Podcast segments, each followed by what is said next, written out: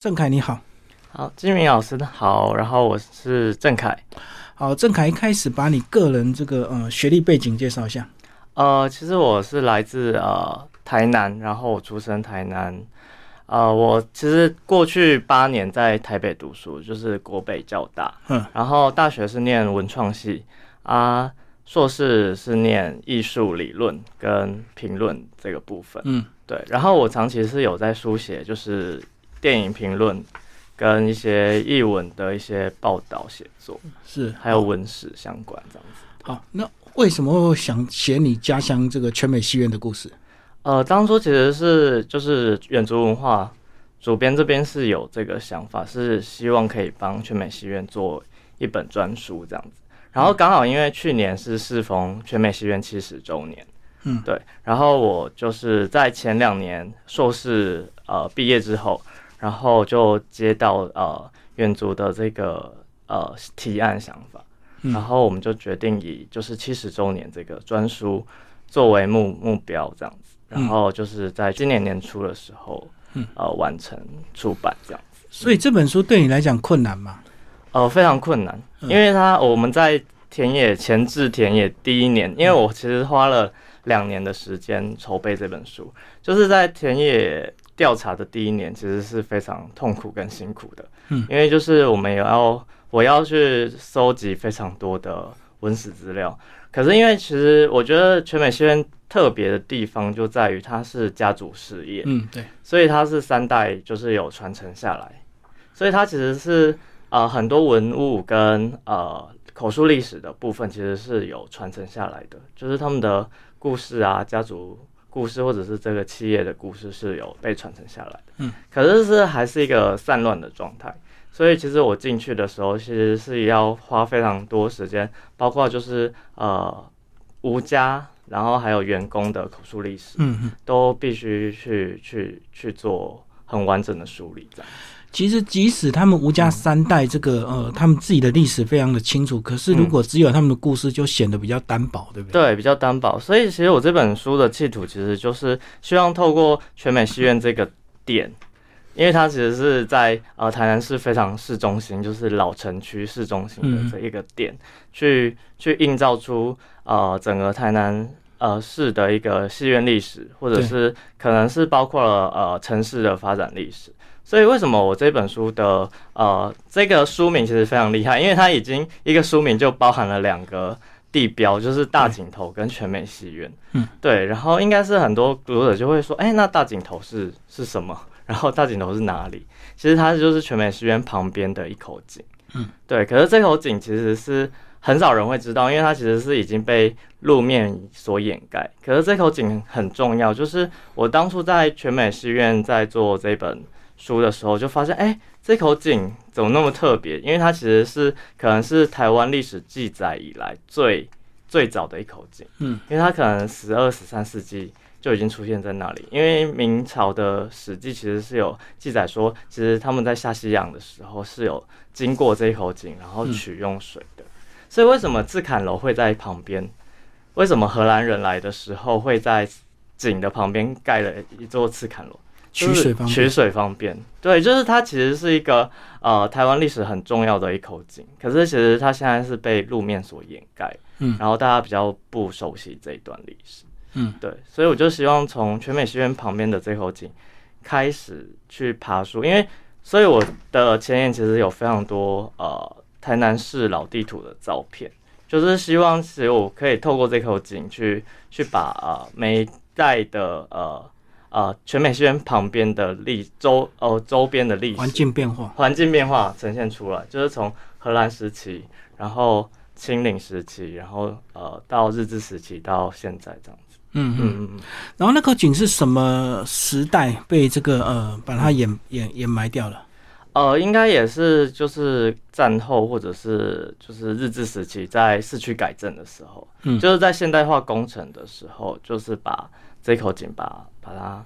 用一个现代化的路面，然后去去掩盖掉。哦，可能后来也有自来水，所以井水也不是那么重要。没错，没错，没错。嗯嗯嗯，对，就是现代化工程。是，好，那讲到全美戏院，你讲到这个吴家三代的故事，就从主角。嗯，哦，主角开始介绍，对不对？是是，欧云敏，对，先把这个人物介绍一下。他当时是一个风云人物嘛，也是个成功的商人。没错，就是战后初期，其实台南其实很多台南在地耆老都认识这一号人物，就是欧云明先生，因为他其实是呃日战后初期的时候，就是一个富有的商人。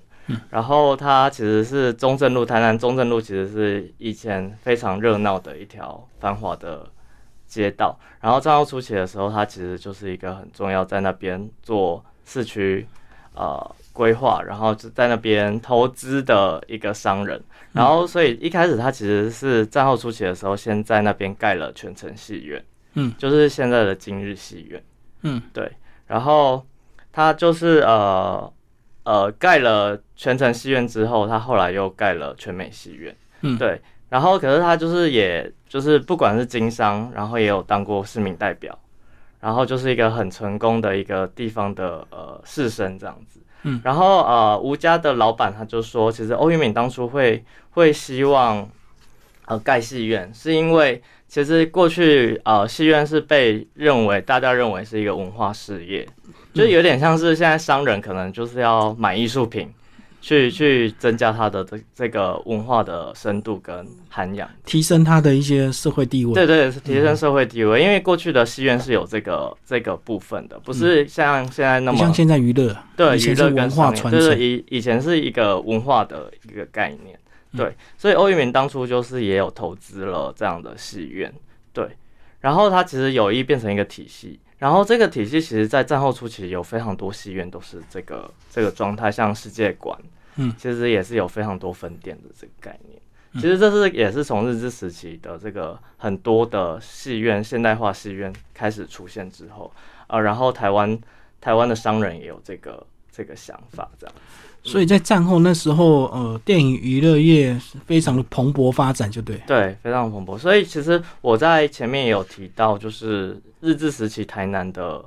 戏院的分布状况。其实台南就是相对于台北，其实算第二个密密集度高的嗯，呃发展比戏院较早期。对对对，比较早的发展。所以其实戏院的这个比例也是非常高，这样子。嗯嗯，而且也那时候看电影是一个非常时尚的运动，就对。对，就是非常时髦时髦的现代化的一个运动。然后很多文青啊，就是会会进市区，然后看电影这样。嗯嗯，他们那时候盖的戏院还有一定的规模，对不对？对，都位置都不小，不像现在其实流行很多小厅啊。对对对对对，对以前都是那种大厅式，然后是整栋独栋，所以全美戏院为什么珍贵，就在于它其实保存了那个战后初期的这样子的独栋大戏院，然后一个大厅或两个大厅就就是一个戏院，嗯然后它其实是有一个完整的规格的，就是它有一个大厅啊，然后你走进去。嗯然后还有它的舞台其实是一个可以做舞台剧的舞台，这样子。嗯，对。然后那时候的片子来源一开始都是先以国片为主嘛。哎、全美不不是哎、全美它其实是以洋片为主，嗯嗯，对，然后国片比较会是今日戏院，就是全他们有区隔。他们有区隔，他们可其实是有院线区隔。可那时候的洋片没有一些管制嘛，那时候因为他其实他有跨过所谓的二二八嘛，对不对？嗯，那时候好像是日片管制，哦反而洋片没有被管制。对，嗯所以其实其实全美戏院都，可是他还是会穿插一些可能日片或者是呃国片，就是他们觉得票房好，因为他们后来是二轮戏院经营。所以他们其实比较没有呃，就是说一定是洋片或者是日片的这个院线，对嗯，他其实还是有时候还是会有红梅调，他觉得比较有生意，他就会有像红梅调的电影。嗯所以他们还是跨过一开始非常这个呃火热，一直到大家开了很多家就竞争嘛，对，开始后来竞争就要争，转型。对，所以他们其实后来二轮戏院是后来转型，嗯，因为他们一开始他们一开始进场的时候，哎、其实吴家。是后来接手了欧云明的事业，因为对后来欧云明就把戏院卖掉了，先卖给他妹妹，对，先卖给他欧仙桃欧仙桃对小姐这样子。然后就是他后来就是武家呃跟他是姻亲的关系，嗯所以他就是就近就卖给妹妹这样。嗯，对。后来就由他这个妹婿开始接手，变成吴家三代这样子。对，吴家现在三代在经营。嗯对，然后他妹妹那时候接手其实也是蛮大的投资，好像书里讲到他接手了五百万嘛。对对对对对，他们其实那时候都是大投资的，在在买戏院。嗯，那时候欧云明是遇到什么样的竞争压力，让他决定要先放手电影这个事业？因为其实那时候因为还有电视的冲击，嗯就是黑白电视出现了，所以那时候其实是会觉得呃，电影院可能会逐渐变成一个夕阳工业的概念，就是他可能会哦，大家都喜欢在家看电视。，对，后来可能大家会看在家看电视，可是对，然后所以他就是加上他可能要选举或者是资金要调度。资金要调度，对，所以他就是先把戏院卖给了这样子亲戚啦，他还是先卖给亲戚这样，对嗯嗯嗯。好，接手之后，他们这个风暴就来了，对不对？在书里就讲到说，就面临竞争，后来就决定转型变二轮戏院。对。可是，在二轮戏院之前，他其实还有一个大风暴，就是那时候其实是戒严时期，嗯所以。那时候就很流行插片这个，应该很很多人都有听过插片这个概念，就是呃那时候可能在播电影的时候，就会突然穿插一些裸露的镜头，故意给你看，对，故意给你看，然后可能知道人就会愿意呃买票进来看嗯这个，就是因为以前可能 A 片不是那么普及的，不容易不容易看到道。这样子比较裸露的呃片段这样子。嗯，对。可是呃，我当初在做口述的时候，其实吴老板有特别跟我讲一个概念，就是我其实在书里头不是写插片，我是写插镜头，嗯因为他觉得插镜头跟插片是不一样的概念。就是插片，它其实是会穿插的，都是那种呃跟正片没有相关的嗯的裸露镜头，对，对的色情色镜头。可是他他们全美戏院做的是插镜头的部分，是过去因为电检很很严格，哦，已经被剪掉了，所以有一些影片有被剪掉。可是片商他其实是会呃，如果就是戏院端有要求，他其实会留一个是完整的拷贝。我懂，对，就是剪完的片归剪完，但是它对还是有完整版，对，它还是有完。整版。然后如果戏院有需求，它还是会提供完整版。所以吴老板讲的是他们叫插镜头，对，就是是他们把原本被电剪剪掉的那些镜头补回来，然后让呃观众可以看到完整的。会剪的理由大概当然有一些政治考量，也有一些就是情色嘛，色或者是一些妨碍社会文化的，所以对一定有一些比较香艳好看的镜头。对对对对，对对。然后全美戏院主要是比较情色，就是它有两部很有名的那个呃生医疗医疗教育的片子，就是有点像是可能是性教育的呃纪录片。可是他们就是那时候就会以一种猎奇或者是一种看情色的那种心态去心。态去看它。然后全美戏院就有播这两个，就是《婚育宝典》的这两，还有《爱的教育》这两部呃生育，呃就是性教育片。嗯，嗯对，然后他们是有播完整版的。只是看的人是把它当情色片看就。对对对对，那时候就是因为就是看不到这种东西。对对，你在书里有讲到这段历史，但是后来其实他们不小心也是真的被人家看查到。对，就是便衣警察就就真的去去去查了，然后可是因为还好，就是呃放映师很就是这一段 这一段历史，就是我当初在口述的时候，就是吴老板就讲的非常生动，因为就是一个很焦迫，然后就是放映师要赶快把胶卷藏起来，对然后收不到证据，收不到证据，然后便衣刑警就呃后来就不了了之，然后然后负责人也要先逃难，对让他传唤不到负责人。对对对对，要躲躲在乡下，然后让他传唤不到负责人，最后就不了了之。对，最后不了了之。哦，这也是他的一个风暴，后来就转型成二轮片。对，就是在这个风暴之后，就转型为二轮戏院。嗯嗯但是其实那时候他们很厉害，是他们除了接手全程之外，又接手所谓的今日，对不对？对，就是后来都被他收下来。对后来一九八零年代，他们又接手了今日戏院。嗯，嗯，对，然后就变成他们现在其实今日跟全美现在都还是台台南很重要的二轮戏院。地标。对地标，然后他们的呃后来的经营策略就是呃比较大片就先在今日放，因为今日的厅是非常大的，它有嗯五六百个座位，然后呃呃放了可能一个礼拜之后再回到全美哦，因为看的人变少之后，就轮到比较小的全美。对，就是是全美是两三百个座位这样。哦对所以虽然是二轮片，还是有二轮的大片嘛。对对对对对对对对。嗯然后因为今日的格局是比较大的状态，然后效果也比较好。哦，它等于是后来比较晚期盖的，所以占地更大。哎，它不是哎，因为它是全程戏院哦，全程改的哦，早期第一第一只是因为它它的那个，因为其实全美戏院后来是有分割成两厅，它本来是一个大厅，然后后来就切一半，然后可是今日是完整保留了一个大厅。OK，对对对对对。那他们还有度过所谓的这个歌舞秀？对，就是后来我就去爬那个呃老报纸。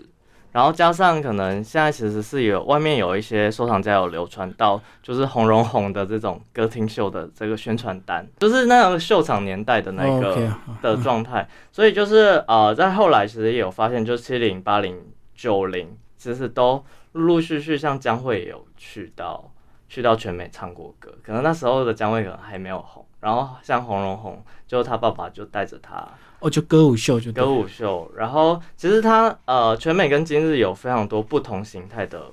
歌歌厅秀、歌舞秀，然后还有到后来的牛肉场，其实其实都有在在里头发生过。然后包括可能最战后初期的时候，全城戏院是有传统戏曲的歌仔戏的这个表演表演，所以他们其实是都有经历到这个部分。然后到了当代，其实是有演唱会。然后还有可能舞台剧也都会在上头发生，所以他们不单单是播电影这样子，所以才能够这个维持到现在。对他们有很多不同的方式策略策略去去让它不只是播电影，其实还有做很多文创的相关的延伸这样。嗯嗯，包括在书的后半段有提到，他跟李安也有一些活动的合作，对不对？对对对对对，因为其实李安就是是南一中的学生，所以他。在国高中国高中的时候，他就是会翘课，窝在二轮片。对，窝在全美戏院。而且这一段历史其实非常多南一中的学生，像我当初跟谢明佑老师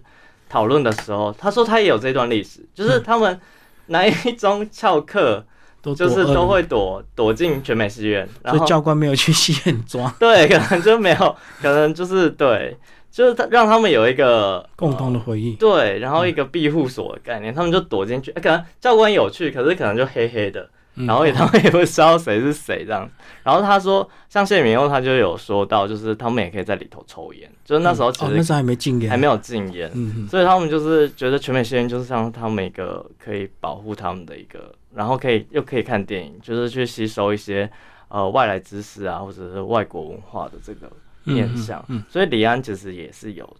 就是高中的时候其实也也有这一段历史，所以他这几年红了之后，也有跟他们合作，有一些电影的一些播放，包括政治人物也会去。对对对对对，就是两千年后就是文创起头，然后全美戏院就变成一个老戏院的的状态。可是他老戏院就是他就用了很多新颖的方式，让就是不同的观众可以进入，然后像。办一些就是像李安的这种座谈会，就是像绿巨人浩克啊，或者是卧虎藏龙，他有他都有回到回到全美去做呃座谈会，然后包括那时候其实奥斯卡就是李安是一个很很热门的人物，然后他们也都会办一些加，就是如果奥斯卡颁奖典礼的时候，他们全美戏院也会办一些那种加油打气，一起直播看，就是为他集气的这种活动，嗯，去去帮李安加油。对，然后再包括就是像你刚刚提到，就是政治人物也会也会以全美戏院作为造势场合，造势的场合，因为他们其实也可以做记者会使用，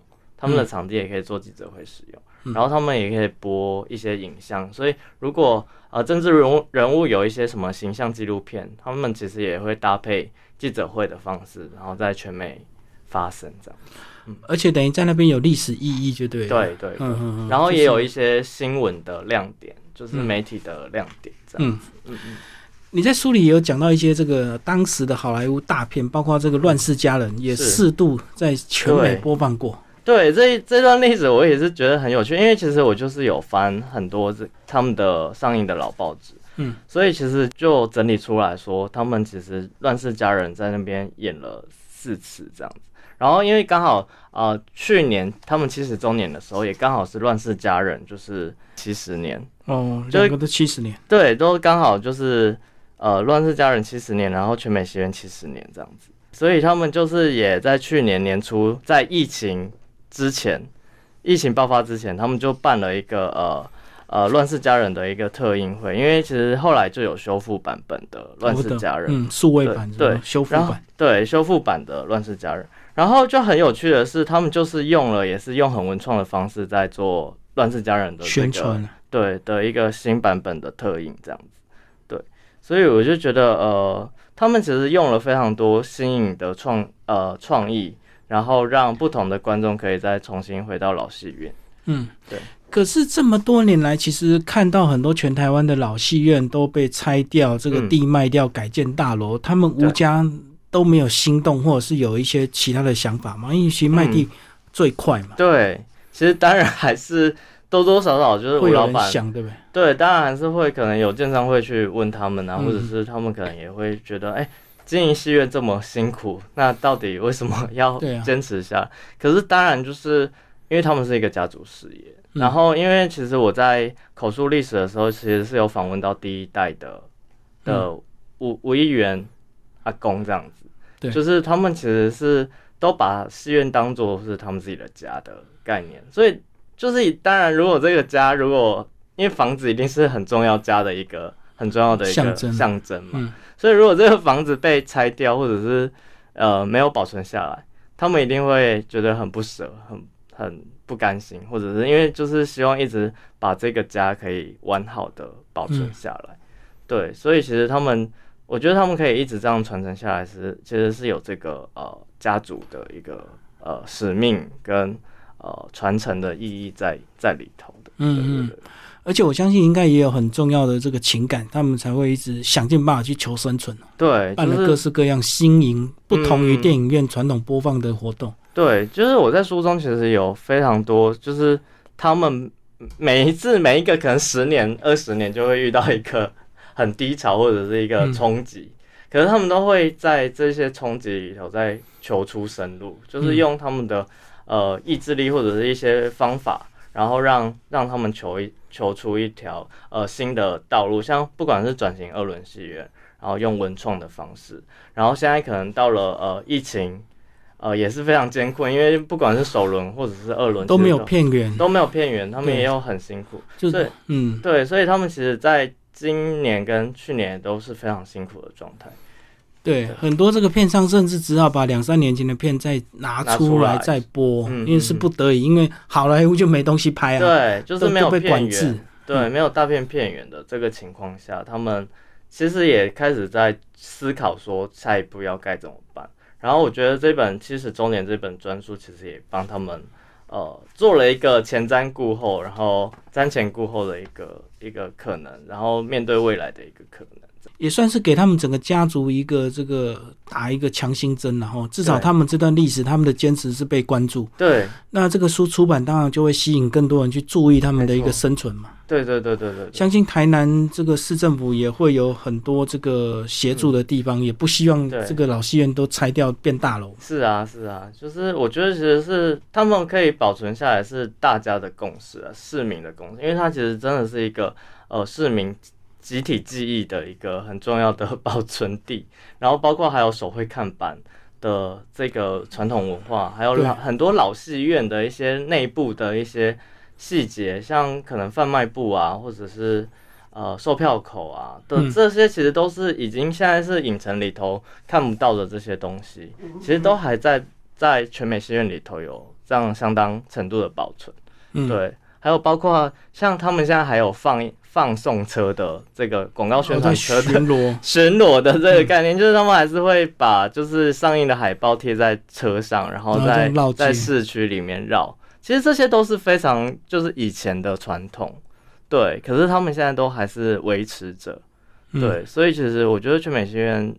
珍贵的地方就是在这里，就是他们都还保存了就是战后初期的那种那时候大戏院的这这样的一些传统。嗯，你在书里有提到当时台南的一些这个电影院的发展，嗯，那保存至今是不是也只有全美跟今日比较完整？那其他嗯，大概同时期盖的那些戏院呢？其实同时期盖的戏院还有一间也还在营运，就是南台戏院。嗯，可是问题是南台戏院它的格局已经就是内部装潢其实全部都已经几乎是打掉重来的概念，所以其实已经看不到就是像全美戏院那么完整保存了这么多细节。嗯，对，所以其实可是南台戏院其实是跟全城戏院是差不多时候，就是战后初期的时候是就新建的，嗯对、对，可是等于嗯翻过、翻过一次就对了。对，已经翻过一次了。可是像像全，我觉得今日戏院其实内部也已经翻过，其实也也没有那么的完整。嗯是，可是全美戏院是真的还蛮完整的，就是你可能就是走进去就会感受到那个氛围非常强烈的那个老戏院的那个。所以要怀念的话，到全美是对感受到当年那个播电影的那种氛围，就对对对，大戏院那种战后初期大戏院，所以像像侯孝贤导演，他过去有拍一个关于老戏院的电影，他就直接指在。在全美戏院取景。嗯还有像那个阿嬷的梦中情人也是，就是现在只要想到老戏院，好像就会直接联想到全美戏院的这个状态。书里有一段插曲，也是讲到这个手工绘图师画海报的这个呃传承，对不对？对，没错，当时要有一定的这个水准，才会被选全美对选去画对挂在看板上。对，因为其实那时候非常多画师在很竞争啊台南市是很区里头竞争，然后因为呃，他们我觉得他们画师有一个传统很有趣，就是他们其实是有首席这个概念，嗯，就是每一间戏院它其实是有一个头头的手绘师，手绘师，嗯然后你其实不能争地盘，就是你不能抢人家地盘，就是如果你呃可能一个菜鸟，然后然后可能不知道，然后来了这间戏院，然后你说你要画，然后那个首席如果出来知道这件事，他其实是会可能会打架或者是闹事的。等于对他垄断就对。对对对对，就是那一间戏院一定是他负责。嗯然后像现在严正发师傅就是也是这个概念，就是呃全美戏院的看板都是由严师傅这样负责。就由他以下的徒子徒孙才可以画。对，可是对，要不然他就是会觉得别人是抢他地盘的。嗯这样的一个传统。对，然后我其实有在做画师的这个面相上，其实就有发现到这个有趣的地方。然后师傅其实他也就是从呃他很小的时候，他十十七十八岁的时候就进市区，然后开始画画嗯看板这样子。嗯对，然后这个看板的部分，其实我有更深度的，其实会在第二本书，就是严师傅的呃传记里头会呈现出来就他的主线就对，对他的主线就是以他他家族为嗯对以他自己的生平，然后他还有还有包括就是呃台湾手绘看板文化的这个这个历史，去去串联说他自己这个严师傅的呃定位历史定位在哪里？嗯，对对，所以会出现在嗯第二本书中。最后讲一下，从这本书我们来看全台湾的戏院有哪一些这个经营的特别好，或者是说有哪一些这个很可惜也这个转型或者是这个拆掉了。其实台北市你有提到这个朝代近期 也是对啊，停业到现在其实一年多了，这一两年真的是非常多，像，因像为疫情的关系。疫，情的关系，然后像日新微秀也是要把那一栋做杜更了嘛，嗯。然后其实里头有呃盐水龙的那个壁画，壁画，嗯。其实对，像呃日新微秀就是很也是可以看得出以前是一个大戏院的格局，因为嗯。为什么 IMAX 厅可以大成就是快要一千个座位，或者是国宾。其实他们其实过去都是那种独栋大戏院的格局，对，只是就是内部装潢其实都已经变成一个现代的影城的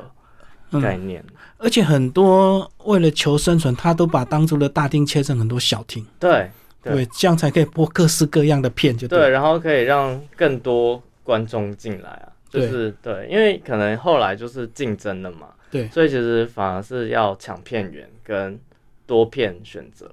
对，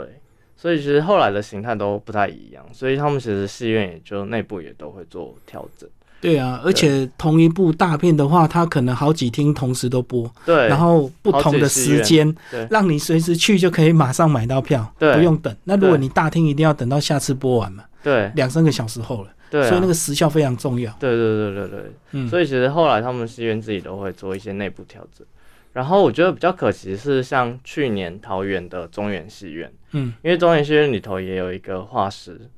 就等于是说中原戏院结束之后，变成真的是全美戏院跟严师傅是最后在还在台还在画，哦。然后还保存就是看板文化的老戏院。中原戏院是就在夜市旁边啊。对，好像在桃园中立的夜市哦，也是二轮片呢。对对对，也是二轮片。可是去年他们也是正式收起来了。嗯，其实更早之前有那个福和戏院，那个、哦，我知道，我觉得我以前也常去那边看，那个真的非常诡异，在联动公寓的三楼，对对对，因为但是那个厅大到吓死人呢。对，因为其实蔡明亮的《不散》有在里头拍过，嗯然后其实呃，我书中也有提到，就是《不散》其实是保呃为我们留下了两千年那时候有这么多独栋的大戏院，其实那时候其实是受到影城连锁影城的波及，嗯。然后福和戏院也是其中一个案例，就是它就是也是可能战后初期那时候就是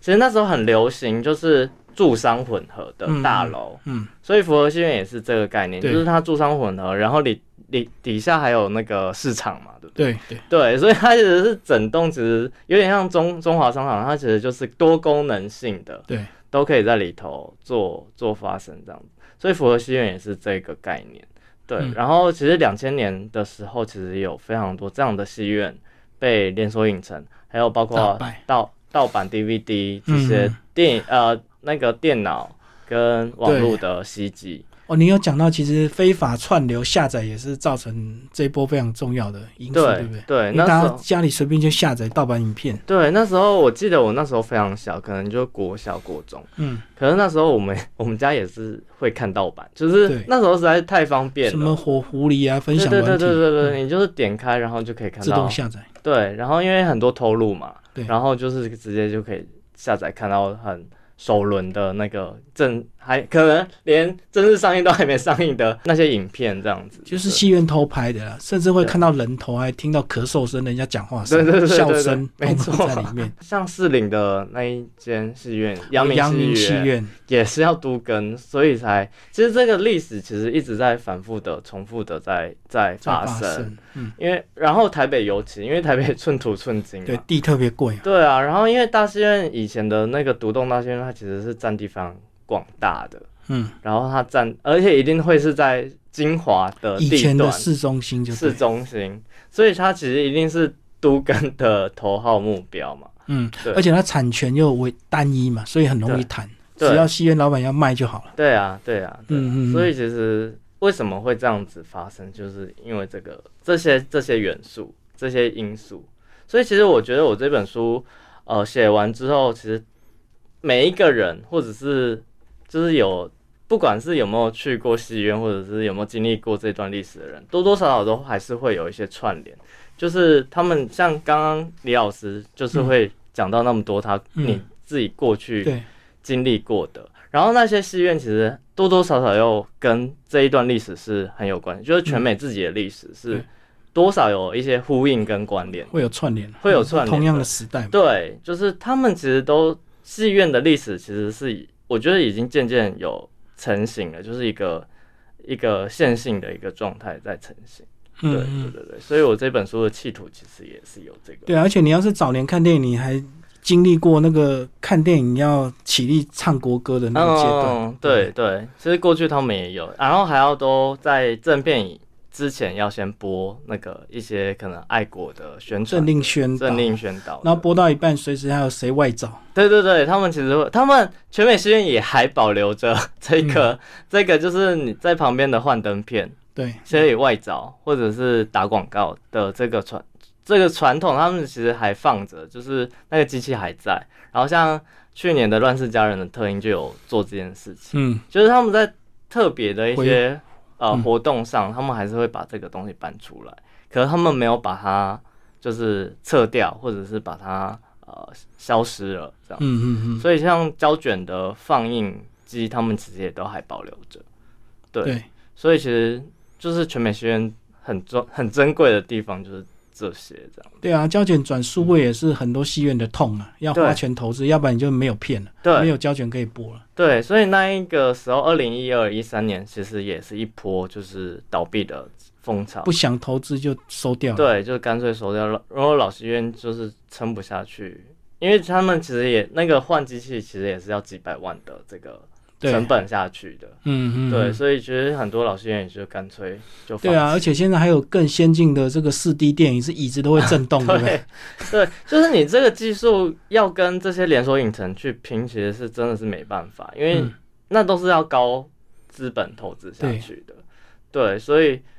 所以为什么现在老戏院已经所剩不多？因为那个技术面的是真的是没办法去去竞争，所以你是必须去靠一些像文创的对的方式去去走出另一另一条路。对，